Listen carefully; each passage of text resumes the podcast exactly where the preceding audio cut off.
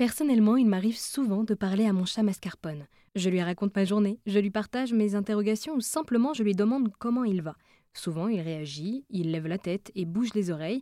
Est-ce qu'il m'entend et reconnaît ma voix? Eh bien, figurez-vous que oui, c'est prouvé. La bordelaise Charlotte Desmousons a piloté une étude qui prouve que les chats reconnaissent la voix de leur propriétaire. Charlotte est avec moi par téléphone. Bonjour Charlotte. Bonjour. Merci d'être avec nous aujourd'hui sur RZN Radio. Vous êtes donc docteur en éthologie et consultante en comportement du chat. Mais d'abord, qu'est-ce que l'éthologie, s'il vous plaît? Oui, alors l'éthologie, c'est euh, ce qu'on appelle euh, communément la biologie du comportement. Donc c'est une euh, branche de la biologie qui s'intéresse aux mécanismes sous-jacents aux différents comportements qu'on peut produire. Et on s'intéresse vraiment à toutes les espèces du règne animal. Ça peut aller de, la fourmi jusqu'à l'humain. Je pense parfois que l'éthologie, c'est l'éthologie animale. En réalité, les comportements humains intéressent tout à fait aussi les éthologues. Et simplement, c'est une approche qui est vraiment basée sur la biologie. Et alors, pourquoi est-ce que vous vous êtes spécialisé dans les chats? Au tout début, en première année de master, euh, on nous a présenté les différentes professions afférentes euh, et différentes applications de l'éthologie qui pouvaient être faites sans forcément faire de la recherche. Et on nous avait présenté la profession de comportementaliste, qui était. Euh, alors aujourd'hui, moi je dis plutôt consultante en comportement, mais à l'époque, c'est vraiment comme ça, c'est le terme le plus utilisé. Et en fait, cette profession, enfin, l'objectif du consultant en comportement ou du comportementaliste, c'est de faire vraiment le lien entre les besoins des espèces, des animaux compagnons en l'occurrence, et les attentes de l'humain. Et je trouvais très intéressant qu'il y ait ce double volet, qu'on s'intéresse à la fois au chat et à l'humain. Et c'est pourquoi, en fait, après le master, j'ai fait cette formation de comportementaliste, à l'issue de laquelle j'ai finalement monté mon entreprise qui s'appelle Etocat. Et à travers quelques années de pratique, comme consultante en comportement du chat spécifiquement, je me suis vraiment focalisée de plus en plus sur le chat jusqu'à ce que je décide de poursuivre sur un doctorat parce que j'étais un petit peu frustrée du manque de connaissances scientifiques qu'on avait pour appuyer nos recommandations. Donc, euh, donc voilà, donc c'est arrivé progressivement en fait cette spécialisation euh, dans le chat, effectivement. Et quand vous dites qu'il y a un manque de données scientifiques sur les chats, pourquoi est-ce qu'aujourd'hui nous savons finalement si peu de choses sur le chat? C'est une espèce mystérieuse. Alors déjà, je pense qu'il y a plusieurs facteurs qui peuvent rentrer en compte. Déjà, le, chat, il vit au sein des foyers vraiment que depuis quelques décennies, puisque pendant une grande partie du XXe siècle, en réalité, les chats avaient comme plus grande utilité d'être des chasseurs de rongeurs dans les fermes. ils vivaient pas forcément dans les habitations, on n'avait pas forcément les mêmes relations avec eux qu'on avait euh, avec des chiens avec qui on passait la journée. Euh.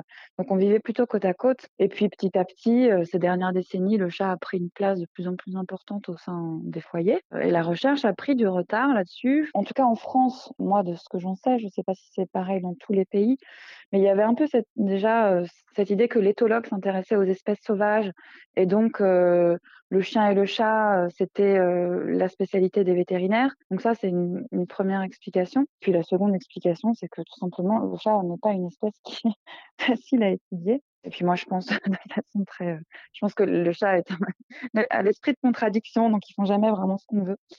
Mais euh, c'est une, une remarque tout à fait personnelle et sans fondement scientifique.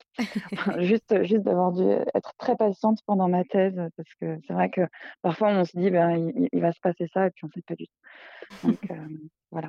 Et donc, depuis plusieurs années, vous enquêtez sur la communication entre l'homme et le chat compagnon. Et comment s'est déroulée cette étude? Alors cette étude qui a fait l'objet d'une publication de Animal Cognition, en fait, c'était, euh, elle faisait partie du premier volet des expériences de ma thèse. Et en fait, euh, on s'est d'abord intéressé à la communication vocale entre l'humain et le chat, puisque le labo euh, dans lequel j'ai fait ma thèse est un labo qui est en partie spécialisé en bioacoustique. donc, on a vraiment commencé à, à, étudier la relation humain-chat sous un aspect vocal. Et la première question qu'on s'était posée, c'était est-ce que déjà nous, quand on parle à nos chats, on utilise une, une, voix particulière, puisque ça avait été démontré chez le chien, mais ça n'avait jamais été étudié chez le chat, en tout cas en termes de bioacoustique. En fait, dans le laboratoire dans lequel j'ai travaillé, il y avait une étude qui avait vraiment passé du temps. C'était une, doctorante qui avait travaillé là-dessus précédemment, qui s'appelle Sarah Janin, qui avaient regardé comment les humains parlaient à leurs chiens. Ils avaient mis en évidence que ça ressemblait vraiment au discours adressé aux très jeunes enfants. Ça ressemble un petit peu à la voix un peu aiguë qu'on peut utiliser quand on s'adresse à, des, très jeunes bébés. Donc notre première question déjà, c'était est-ce que ça, on le fait aussi avec les chats, puisqu'on n'avait pas d'éléments de, réponse là-dessus. et une fois qu'on a pu mettre ça en évidence, donc ça c'était une, première étude qui avait fait l'objet d'une publication précédente, on s'est demandé si cette voix en particulier attirait l'attention des chats, peut-être plus que quand on parle de façon classique. On a diffusé pour ça des vocalises à nos, à nos chats de notre étude, ce qui donne les résultats que vous avez pu voir. Oui, quand vous dites une voix un peu aiguë, on peut aussi dire que c'est une voix un peu gaga, c'est ça, une voix un peu niaise lorsque. c'est comme ça que c'est pas mal repris dans le. Alors, nous, on n'avait pas regardé, on n'a pas regardé le, la sémantique, on n'a pas regardé ce qu'il y avait dans les, dans les mots, puisqu'on utilisait toujours les mêmes phrases, on avait des phrases types. Euh, mais c'était vraiment, effectivement, euh, on a pu voir que la voix était de façon automatique un peu plus aiguë, tout simplement. Et ce qui est rigolo, c'est que chez le bébé et chez le chien, il y a une différence aussi de modulation dans la voix qui a été mise en évidence que nous, on n'a pas trouvé. Donc en fait, ce serait un petit peu moins prononcé chez le chat quand on s'adresse à nos chats, mais c'est présent quand même. Et effectivement, c'est une voix plus aiguë. Alors, euh, on peut dire gaga si vous voulez, mais euh, je dirais que c'est... Oui, c'est vrai. Et donc les résultats prouvent que les chats reconnaissent la voix de leur propriétaire et ils savent aussi quand est-ce que ce dernier s'adresse à lui. Mais alors, comment est-ce qu'on sait que notre chat reconnaît notre voix?